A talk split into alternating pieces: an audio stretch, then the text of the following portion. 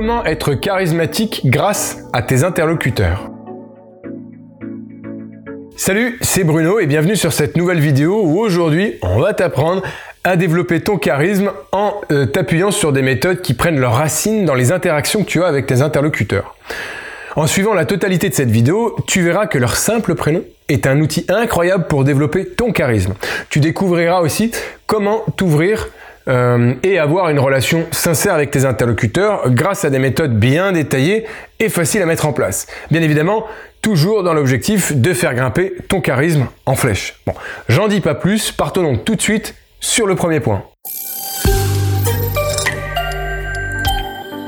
Premièrement, souviens-toi bien de leur prénom. Le prénom, c'est ce qui sonne de plus doux à notre oreille. On l'entend depuis qu'on est tout petit. Et surtout, bah, c'est ce qui prouve notre existence. Je suis Bruno Bartoli. C'est de moi dont il s'agit. Donc, lorsque tu t'adresses à quelqu'un, la première des choses, c'est de bien te souvenir de son prénom et de son nom. Et ensuite, de temps en temps, de l'appeler justement par son prénom. Tu vois, au lieu de dire pourrais-tu me prêter ton PC s'il te plaît, dis Sylvia, pourrais-tu me prêter ton PC s'il te plaît? C'est bête, mais ça paraît plus chaleureux. Bien que ce soit totalement inconscient, ton interlocuteur t'appréciera plus et tu obtiendras sûrement plus facilement ce que tu souhaites de lui. Donc la première des choses, c'est de bien se souvenir du prénom de tes interlocuteurs. Alors, si c'est un ami, il n'y a pas de question, on est d'accord. Mais justement, le sujet ici, c'est lorsqu'il s'agit de quelqu'un que tu ne connais pas ou que tu as vu juste une seule, une fois ou deux, on va dire. Donc, si tu ne l'as jamais vu, l'objectif serait d'avoir son prénom en avance de phase, si c'est possible.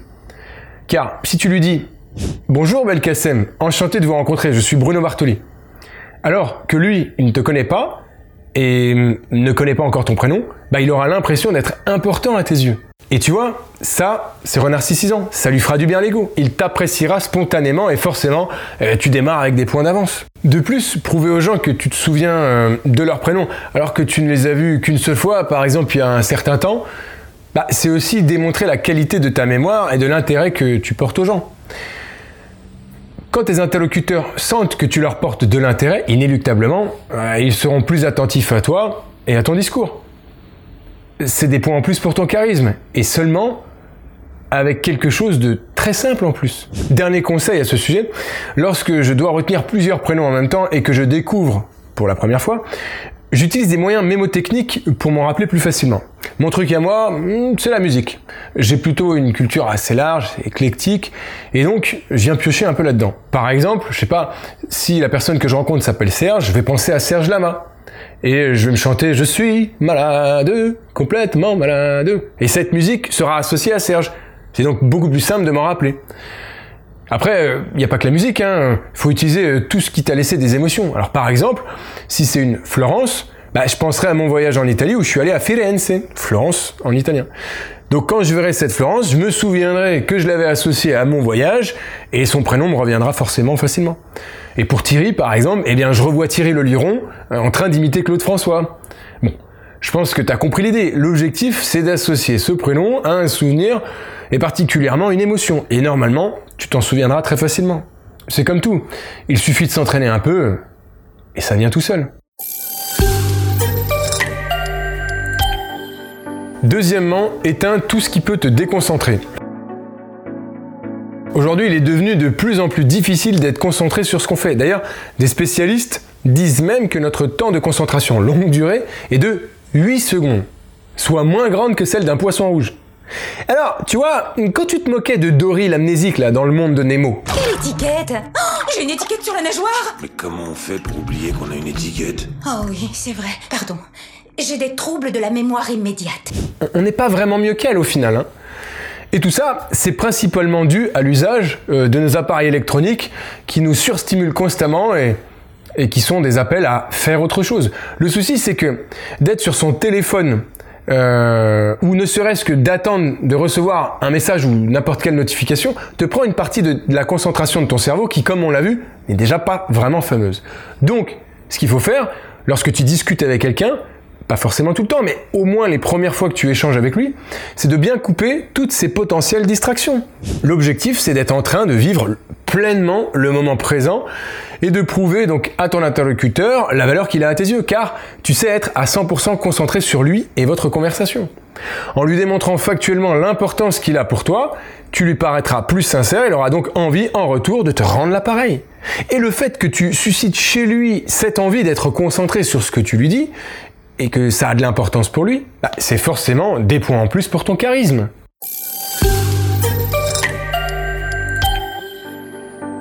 Troisièmement, fais en sorte qu'il te parle d'eux. C'est indéniable, je peux le prouver à tous les coups, le sujet que les gens préfèrent, c'est de parler d'eux-mêmes. Alors je vois déjà les sceptiques lever la main pour me dire ah, c'est pas vrai, et surtout par exemple pour les gens introvertis. Eh bien c'est faux. Pour eux aussi. Le sujet qui leur procurera le plus de bien-être, c'est de parler d'eux. Sauf que le mode opératoire pour les introvertis n'est simplement pas le même que pour les autres personnes, et encore moins pour les extravertis. Tu vois, c'est toujours une question de besoin profond et de comment se régénérer. Un extraverti, lui, il a besoin d'aller voir plein de gens et de parler avec eux, de raconter sa vie pour recharger ses batteries. C'est d'ailleurs ce besoin qui les définit comme étant des extravertis et non euh, tous les stéréotypes qu'on peut entendre ici et là.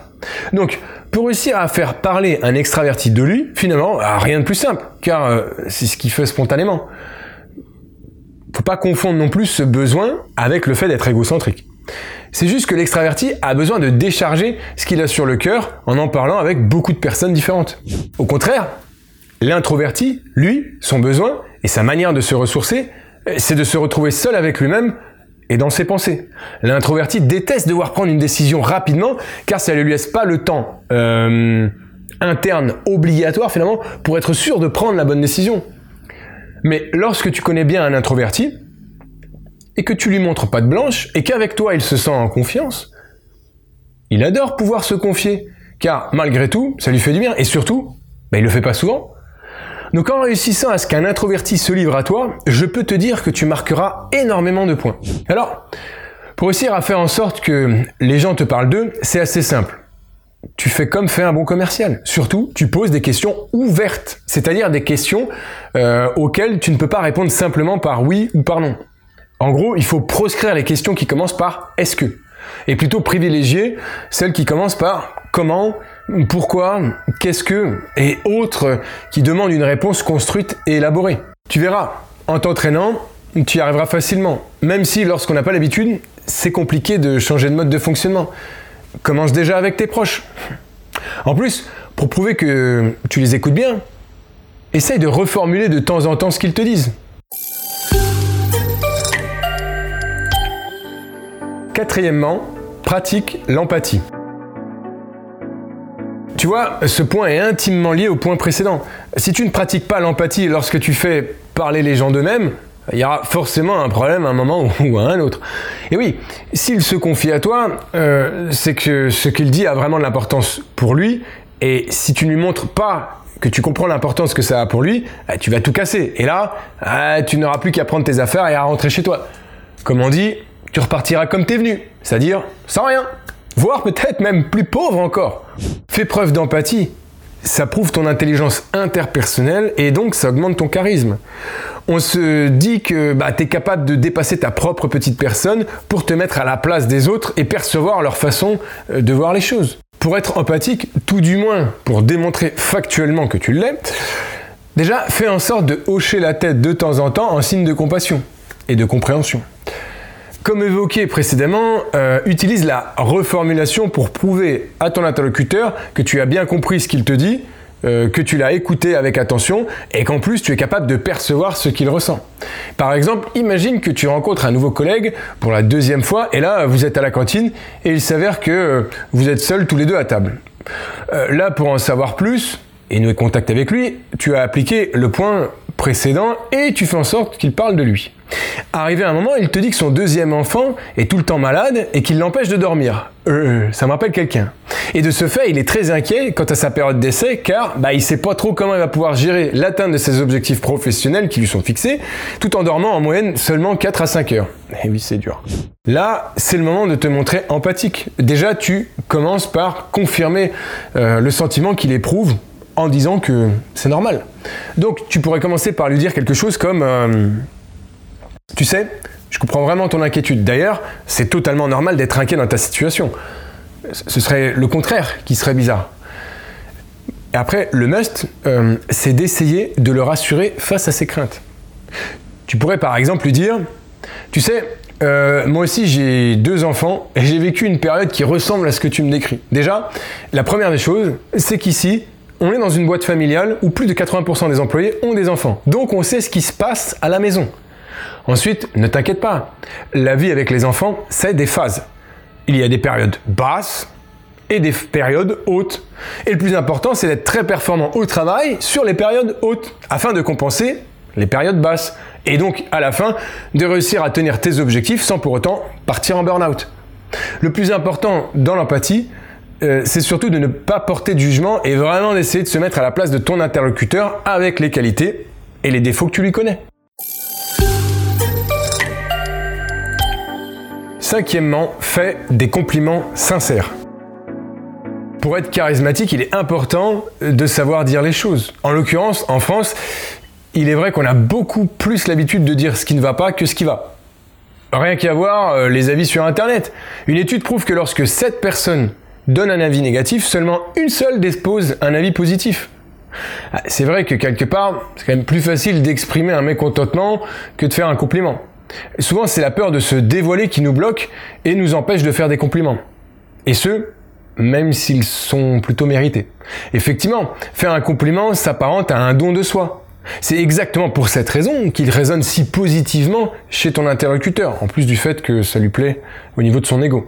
Alors bien sûr, il faut toujours rester du bon côté de la barrière. J'entends par là ne pas basculer dans la vulgaire flatterie à trois balles à laquelle euh, tu ne crois absolument pas. Encore une fois, il ne faut pas oublier que lorsque tu triches avec les gens, peut-être que tu vas obtenir une petite victoire à court terme, mais il est évident qu'en fonctionnant de la sorte, tu seras toujours forcément perdant à long terme.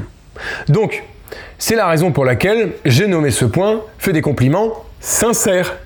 Parce qu'il faut que tu sois convaincu par ce que tu dis. Sinon, ça sonnera faux. Et le souci, c'est que bah, tu pourras peut-être berner ton interlocuteur une ou deux fois, mais il percevra rapidement ton petit manège, et là, je peux te dire que c'est terminé. Il ne te croira plus du tout. Et boum Là, c'est le blackout pour ton charisme. Et je crois pas que c'est ce que tu recherches n'est-ce pas? Un compliment sincère, lui au contraire, te permettra d'augmenter ton charisme car ton interlocuteur comprendra ta démarche d'honnêteté. Il te sentira aussi à l'aise avec tes sentiments car t'as pas peur de les exprimer. Enfin, si tu as du mal à faire des compliments, évite de le faire spontanément. Entraîne-toi tout seul chez toi et lorsque tu as trouvé la formulation avec laquelle tu te sens à l'aise, répète-la quelques fois et après, il n'y a plus qu'à. Sixièmement, partage tes expériences et ton ressenti. Toujours dans cette démarche euh, d'honnêteté, le fait de livrer à tes interlocuteurs certaines de tes expériences et ou le ressenti que tu en as eu, fait de toi quelqu'un de confiant qui n'a pas peur de se livrer. Et c'est d'ailleurs le premier point positif pour ton charisme. Et le deuxième point positif pour ton charisme, en livrant tes expériences, c'est que tu te positionnes en tant qu'enseignant. Si le partage de ton expérience est dans le but d'aider ton interlocuteur, euh, normalement, il devrait arrêter tout ce qu'il est en train de faire et être tout oui pour essayer justement d'en tirer les leçons en adéquation avec son problème actuel. Ça veut dire que, premièrement, tu te livres à lui et sans peur du jugement car tu es à l'aise avec ça. Et deuxièmement, ben, tu as une vraie volonté de l'aider. C'est exactement l'attitude d'un leader. Et un leader, par définition, c'est charismatique. Eh oui, car en utilisant des histoires issues de ta propre vie pour inspirer les autres, ça te donne le ressenti finalement que tu as accompli et impressionnant. Ce qu'il ne faut pas oublier, c'est encore une fois d'être honnête. Il ne faut pas non plus occulter le fait que pour obtenir les résultats que tu as eus, ah, ça n'a pas été sans peine, sans investissement ni douleur. Comme on dit en anglais, no pain, no gain. Ce qui veut dire on n'obtient pas de résultats sans souffrir. On voit souvent cette phrase dans les films de boxe à la Rocky. Adrienne Bon, bien évidemment, euh, lorsque tu partages ton ressenti ou n'importe quelle histoire de ton vécu, euh, si tu veux que ça serve ton interlocuteur et ton charisme, évite de trop t'épancher. Reste sobre et surtout, et toujours à l'esprit d'essayer d'aider ton interlocuteur et non pas simplement de briller. En résumé, voici donc euh, ce que nous avons vu aujourd'hui qui te permettra d'être charismatique et d'être respecté par tes interlocuteurs. Alors, premièrement, souviens-toi bien de leur prénom. Connaître le prénom de quelqu'un que tu ne connais presque pas lui prouve l'intérêt que tu lui portes et tu gagneras forcément des points. Euh, alors, si tu as du mal à retenir les prénoms, souviens-toi des moyens mémotechniques dont je t'ai parlé. Ça te sera très utile. Deuxièmement, éteins tout ce qui peut te déconcentrer. Encore une fois, l'idée étant de démontrer à ton interlocuteur qu'il a toute ton attention et qu'il passe des moments de qualité avec toi. Il leur demandera donc forcément. Troisièmement, fais en sorte qu'il te parle de. Alors, comme évoqué, le sujet qui plaît le plus, et pour n'importe quel être humain, c'est lui-même. Quoi qu'on puisse en dire, et peu importe qu'il soit introverti ou non. En les laissant parler d'eux, tout en utilisant des questions ouvertes, tu leur feras éprouver de bonnes émotions narcissisantes, ils t'apprécieront forcément et auront envie de passer plus de temps avec toi. Charisme, plus, plus. Quatrièmement, pratique l'empathie. Alors, l'empathie, c'est donc de réussir à se mettre concrètement dans la tête de ton interlocuteur et d'essayer de percevoir comment il a vécu tel ou tel moment de sa vie. Le tout en reformulant de temps en temps euh, ce qu'il t'a dit pour lui prouver ton effort d'empathie et ta compréhension de la situation. Et le must, euh, c'est de lui dire que tu le comprends et de lui donner peut-être quelques conseils qui pourraient euh, le rassurer. Tu te positionneras donc en leader charismatique. Cinquièmement, fais des compliments, attention, sincères. Alors, il n'est pas chose aisée de donner des compliments. Par contre, lorsqu'on en distribue avec sincérité, tout de suite, on paraît plus sympathique et on gagne la confiance de nos interlocuteurs. En montrant que tu es à l'aise avec tes sentiments, bah, tu paraîtras confiant et donc charismatique. Sixièmement, partage tes expériences et ton ressenti.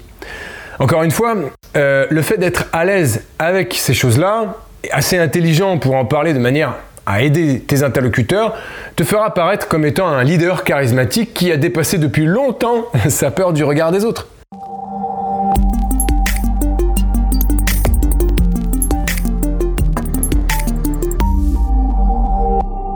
Voilà, c'est déjà terminé pour aujourd'hui et les aspects à ne pas négliger qui te feront avoir un fort charisme grâce à tes interlocuteurs. Et oui, finalement, le charisme, bah, c'est ce que les gens perçoivent de toi. donc, il faut travailler avec eux pour le développer. Bon. Je te remercie de l'attention que tu as portée à cette vidéo et j'espère t'avoir donné les clés dont tu te serviras très prochainement, voire dès maintenant. Alors, si tu souhaites en savoir plus sur comment justement augmenter ton charisme, ton pouvoir d'influence, ainsi que ton pouvoir de persuasion, bah, tu es libre de cliquer sur le lien qui apparaît là dans la description de cette vidéo. Je te propose une formation de plus d'une heure, 100% gratuite, qui te permettra Premièrement, d'augmenter ton charisme, ton pouvoir d'influence afin d'obtenir tout ce que tu souhaites beaucoup plus facilement sans avoir à changer qui tu es ou à jouer n'importe quel rôle. Et deuxièmement, d'ailleurs, grâce toujours à cette formation, euh, tu sauras aussi comment réagir face à tous les types de manipulateurs. Parce qu'effectivement, côté influence, si c'est utilisé de manière néfaste sur toi, il faut savoir réussir à s'en prémunir. Bref, donc dès que tu auras renseigné ton email, je t'enverrai donc 4 vidéos de formation sur 4 jours, forcément une par jour. Et voilà, donc on se retrouve tout de suite de l'autre côté. Encore merci et à très vite. Ciao